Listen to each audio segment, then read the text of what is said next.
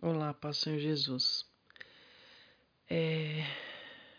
Às vezes é muito difícil, né, a gente se colocar no lugar das pessoas, compreender a leitura que elas fazem de certas situações, tentar compreender como o coração delas sentem as coisas. E, e hoje eu é, resolvi orar a respeito de algumas coisas e meditar é, na palavra Ezequiel 39. E eu fico aqui pensando que nós temos sempre dois caminhos, o mais fácil e o mais difícil. Nós sempre temos escolhas as quais podemos fazer ao longo da nossa vida. Algumas escolhas vão gerar em nós arrependimento, conversão, vida com Deus. Outras escolhas vão gerar em nós destruição, condenação, pecado, afastamento de Deus. Só que as nossas ocupações humanas, o nosso modo de vida, a maneira como nós reagimos a certas coisas, muitas vezes nos faz tomar decisões equivocadas. E todo mundo está sujeito a cometer erros. E todos os erros são passíveis de perdão.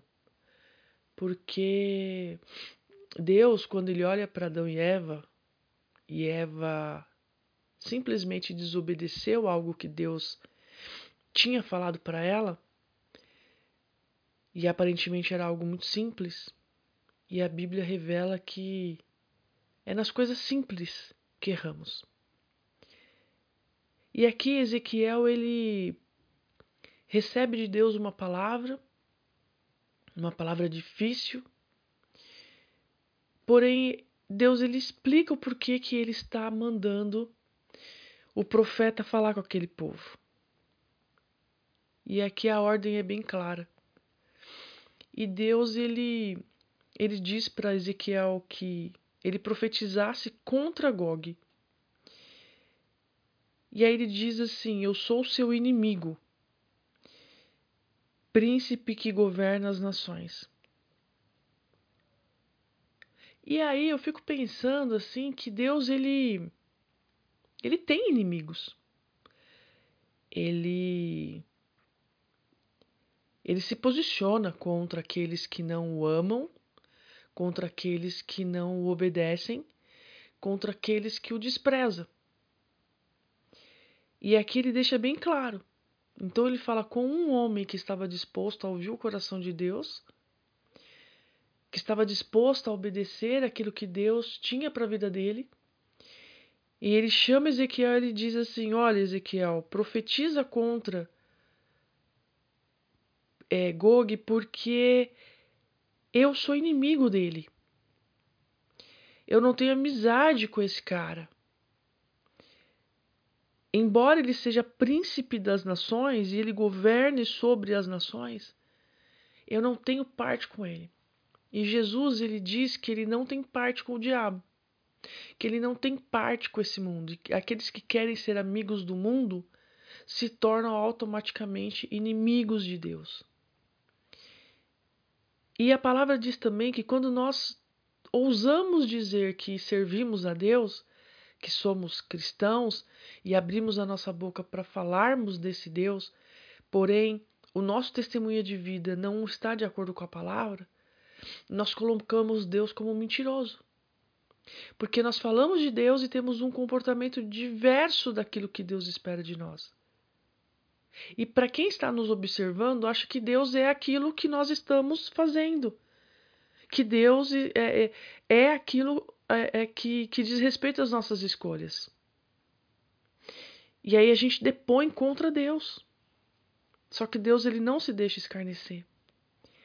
E aqui diz que você seu exército e seus aliados morrerão. Satanás é o governo desse mundo.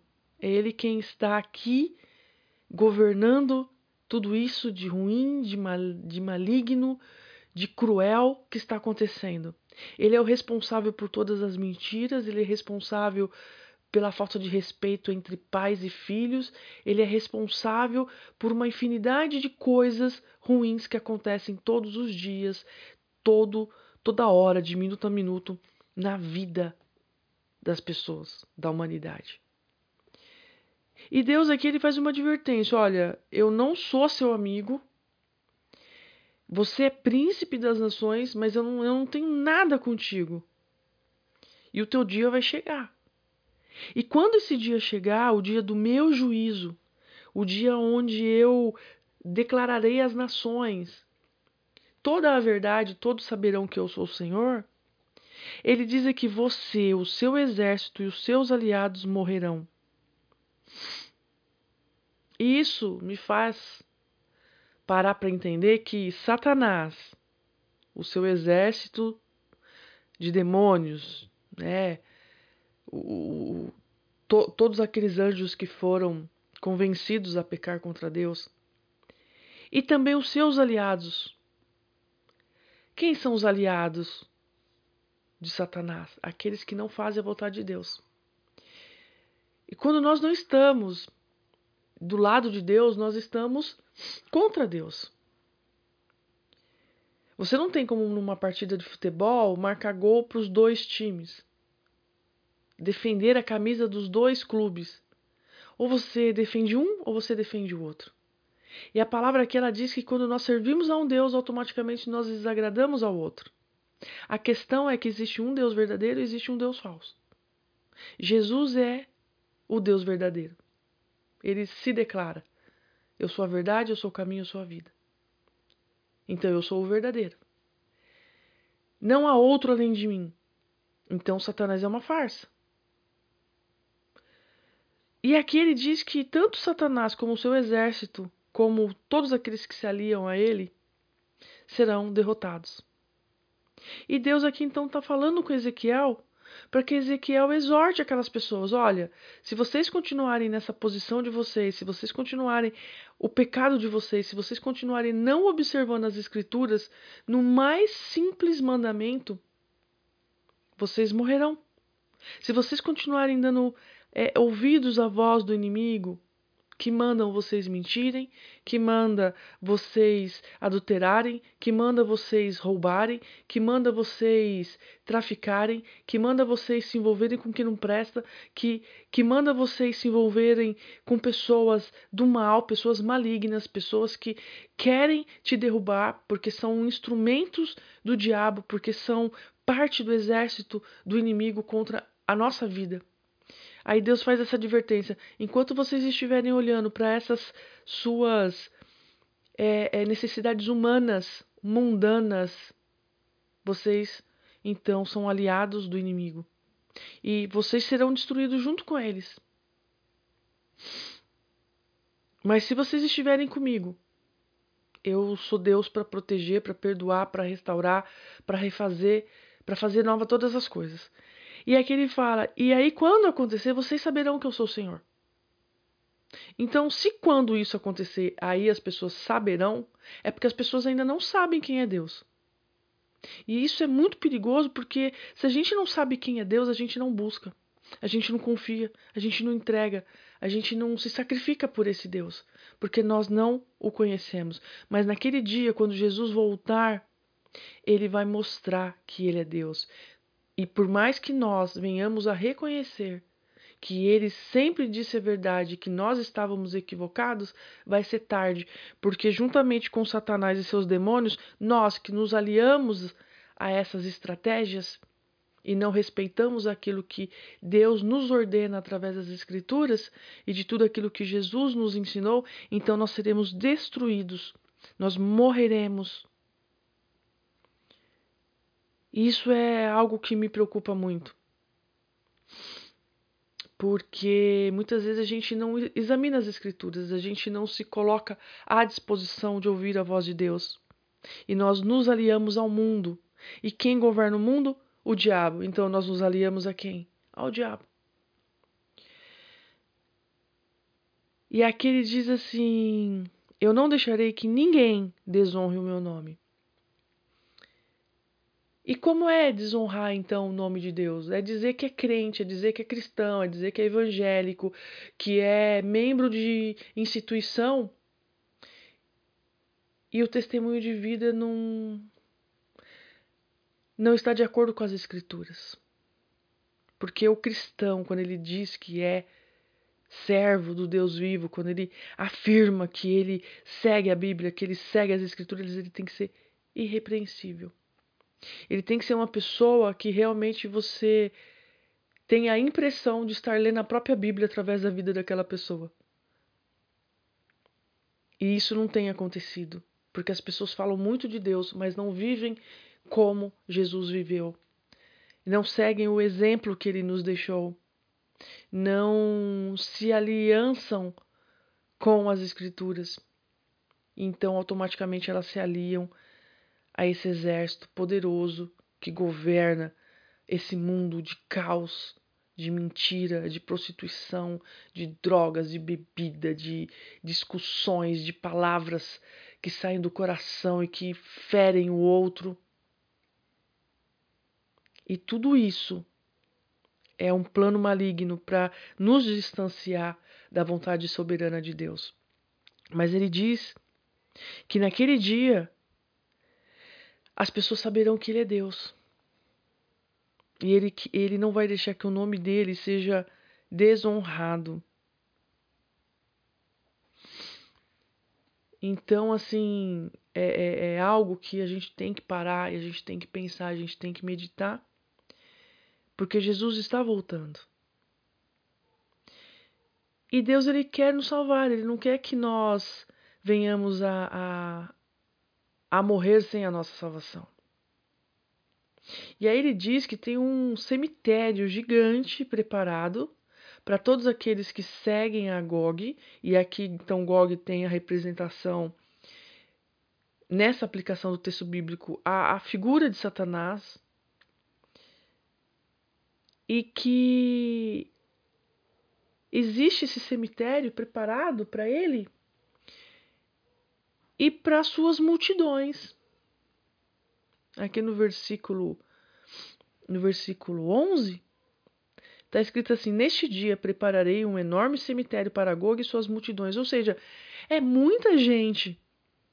Mas é muita gente, multidões é muita gente que vai para o inferno com ele, porque não quer se submeter às escrituras, porque acha que é dono da razão, porque acha que sabe mais do que o próprio Deus, porque não quer se quebrar, porque não quer se refazer, porque não quer ouvir a voz do profeta. E aqui essas pessoas não ouviam a voz do profeta. Elas eram autossuficientes demais, elas sabiam demais, elas conheciam demais, elas eram arrogantes demais, elas eram soberbas demais. E aí Deus anuncia a destruição para essas pessoas que se aliançavam a esse governo, E aí Deus ele diz assim, olha, é, o dia que eu mostrar a minha glória, o dia que Jesus voltar para resgatar a igreja, será um dia memorável. Será um dia onde a terra será purificada. Porque Deus ele quer restaurar tudo isso aqui que o diabo deixou sem forma, deixou sem amor, deixou sem vida, deixou sem sem, sem bons sentimentos, Deus quer restaurar tudo isso. Então ele vem, ele volta para resgatar a igreja, e aí então a terra será purificada, porque Jesus prometeu que ele está nos preparando o lugar lá no céu, mas depois a Nova Jerusalém volta. Nós, nós vamos habitar aqui. Só que precisa primeiro acontecer toda essa questão né, da, do arrebatamento da igreja, para que Jesus então ele volte com o seu próprio reino, e aí com ele também reinaremos, e aí esse império das trevas será finalmente destruído. E Deus ele precisa purificar a terra, porque ele não quer mais que nós venhamos a pecar. Só que para desfrutar disso tudo, nós temos que estar com a nossa vida em Deus. E como é que nós sabemos quando a nossa vida está em Deus? Quando a gente lê as Escrituras e a gente se encontra nelas e elas se encontram na gente. Porque a gente não é bobo e a palavra diz que nós temos que nos examinar e saber aquilo que estamos fazendo de certo e o que é de errado. E fazer o certo e o errado é uma questão de escolha, não depende do outro, do quanto o outro acerta ou do quanto o outro erra. Porque Deus não está preocupado com as coisas que estão fazendo para gente. Deus está preocupado com aquilo que nós estamos fazendo diante daquilo que as pessoas estão fazendo para gente. Porque nós não somos aquilo que o outro faz, nós somos aquilo que nós damos como, como resposta para o mundo como Jesus, que não veio numa forma majestosa como se esperava. Pelo contrário, né, ele veio sem nenhum tipo de beleza, formosura e, enfim, e confete, e isso e aquilo, lantejoula, porque ele queria simplesmente salvar as pessoas. Ele não estava preocupado em ganhar like, E, e essa palavra, assim, ela, da mesma forma como ela me, me confronta um pouco, porque eu sei que eu também sou pecadora, mas ao mesmo tempo ela me abre os olhos para que eu possa entender o como é importante a vida com Deus, cada vez mais com Deus. Porque aqui os ímpios comerão da própria carne e beberão do próprio sangue enquanto que os salvos, eles ceiarão com Jesus e comerão e beberão da carne, que é o corpo, e do sangue de Cristo. E isso é lamentável porque muitas vezes é, as pregações hoje em dia elas não falam sobre esse avivamento que é a conversão. E as pessoas não querem ouvir esse tipo de, de palavra, né? essa palavra dura, pesada, mas é aqui que Jesus vai operar e é aqui que ele vai é, fazer com que possamos entender né, essa, essa realidade que está tão próxima de nós o céu e o inferno. E Deus ele diz que ele vai manifestar a glória dele para todas as nações e que todos verão aqui, ó, no versículo 21. Desse modo, depois que ele fala, né, através do profeta Ezequiel, aquela nação ímpia, aquelas pessoas que estavam se aliançando com o mal, que não queriam saber de Deus, ele diz o seguinte: Desse modo mostrarei minha glória às nações. Todos verão o castigo que trouxe sobre eles e o poder da minha mão quando eu castigo. E aí Israel saberá que eu sou o Senhor. E Israel aqui não era o povo mais lindo e mais querido e mais fofo. Pelo contrário, eles eram extremamente desobedientes. Só que Deus ele é misericordioso. E aqui ele diz assim, ó: o castigo por causa do pecado, pois foram infiéis ao seu Deus. Aqui ele não está falando de juízo contra pessoas que que Deus não era Deus daquele povo, entende? Aqui ele está dizendo o seguinte: olha, é castigo por causa do pecado, pois foram infiéis ao seu Deus. Eles foram infiéis a Deus. E por isso Deus fala: será morto Satanás, seus demônios, seu exército, né? E os seus aliados. Porque quando você peca, quando você é infiel a Deus, você é aliado do próprio capeta, do próprio diabo. E aí, a consequência disso é o que? É a morte.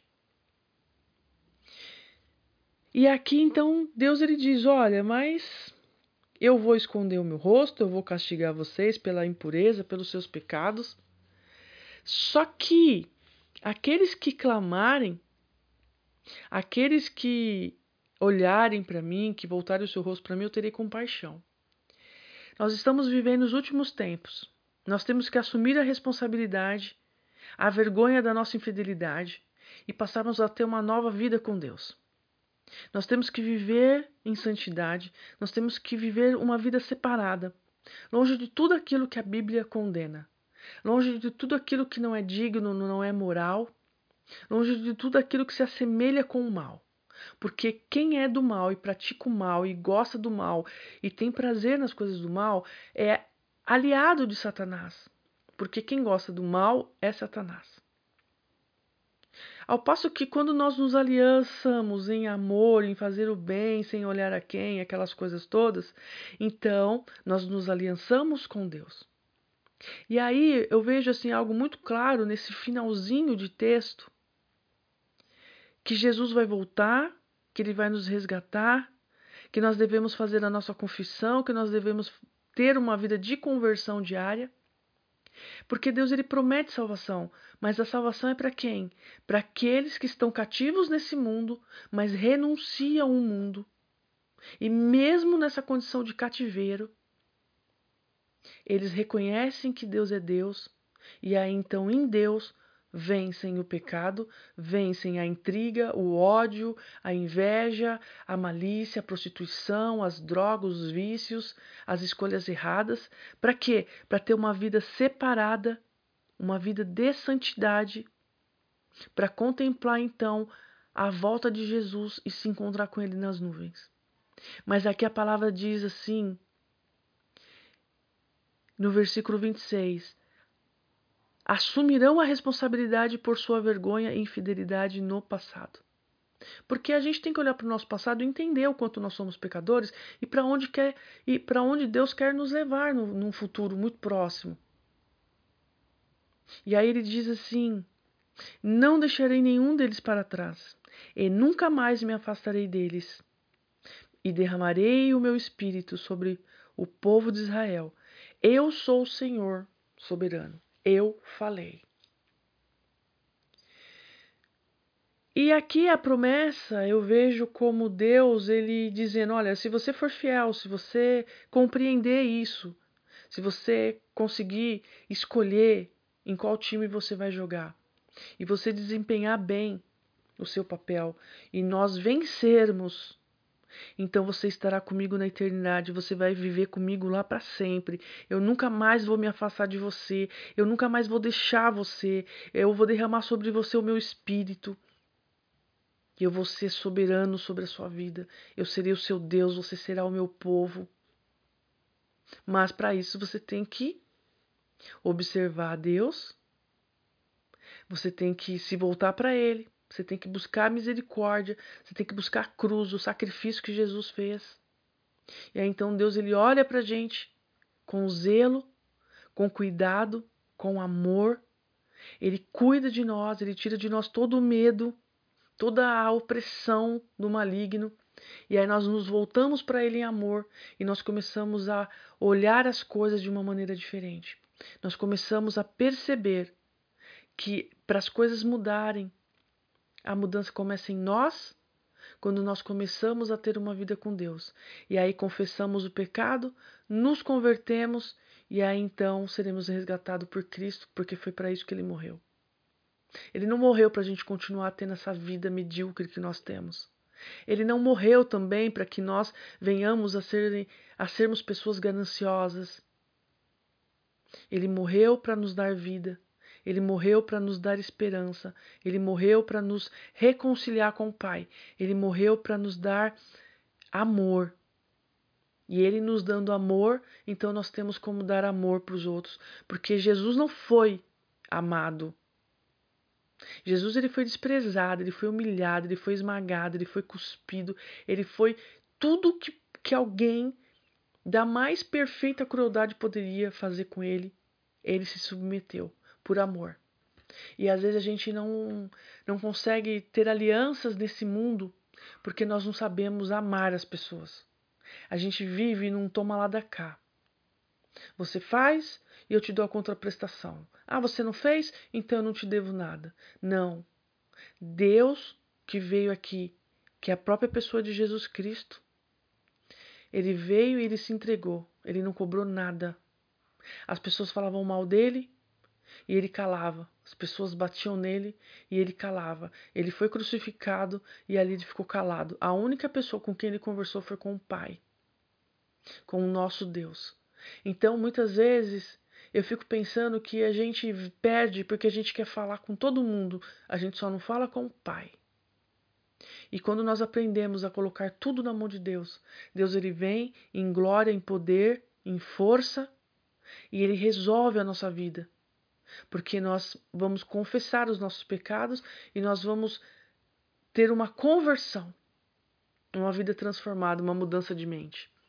Não é eu nasci assim, eu vou morrer assim. Não. Eu nasci à imagem e semelhança do meu Deus. E eu vou lutar para preservar isso. Custe o que custar. Porque Jesus morreu naquela cruz para me salvar. E eu preciso me parecer com Ele. Eu quero, eu desejo me parecer com o meu Deus, com o meu Salvador, com o meu resgatador. Então, assim que essa palavra, no dia de hoje, possa nos trazer a alegria de uma vida de eternidade com o nosso Deus, através da pessoa de Jesus Cristo e através desse derramamento do Espírito Santo de Deus que torna a nossa vida mais santa. Porque aquele que tem o Espírito Santo de Deus habitando dentro de si, compreende as Escrituras e tem prazer em viver de acordo com ela, no menor ou no maior detalhe. Porque nenhum tio Deus vai modificar na palavra só para a gente se agradar.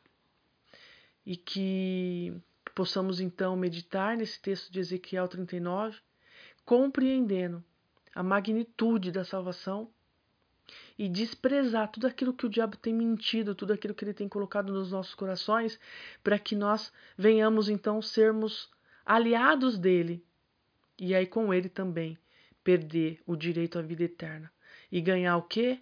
Ganhar aquilo que está aqui, ó, no versículo 11 um enorme cemitério para Gog e as suas multidões. E aí Jesus diz: Eu tenho a vida eterna, eu tenho o céu, eu tenho a nova Jerusalém. Para aqueles, para as minhas multidões.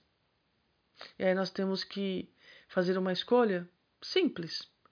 Nós queremos ser multidões de quem? De Jesus ou do inferno? É uma escolha simples que a gente faz dentro do nosso coração, na nossa mente.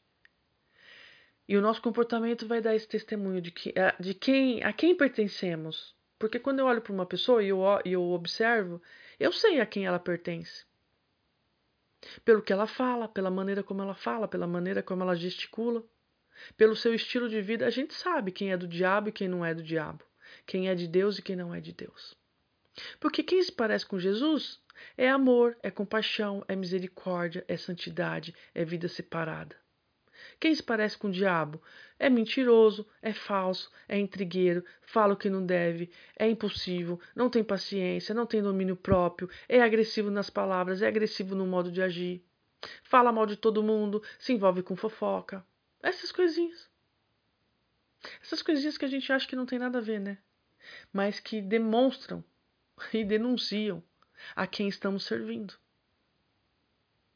Então, que de verdade Deus ele possa restaurar o nosso coração, possa olhar para nós como filhos e que ele possa nos dar a salvação e principalmente que nós possamos com sentimento de gratidão termos a vida que Deus espera que tenhamos. Porque ele pagou e pagou caro. Ele pagou com a própria vida. Ele pagou com o seu corpo e com o seu sangue derramado ali naquela cruz.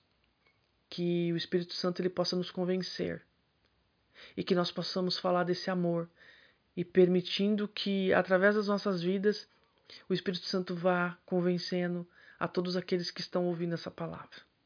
Em nome de Jesus que nós possamos vencer e escolher a quem servir, hoje e sempre eternamente. Amém.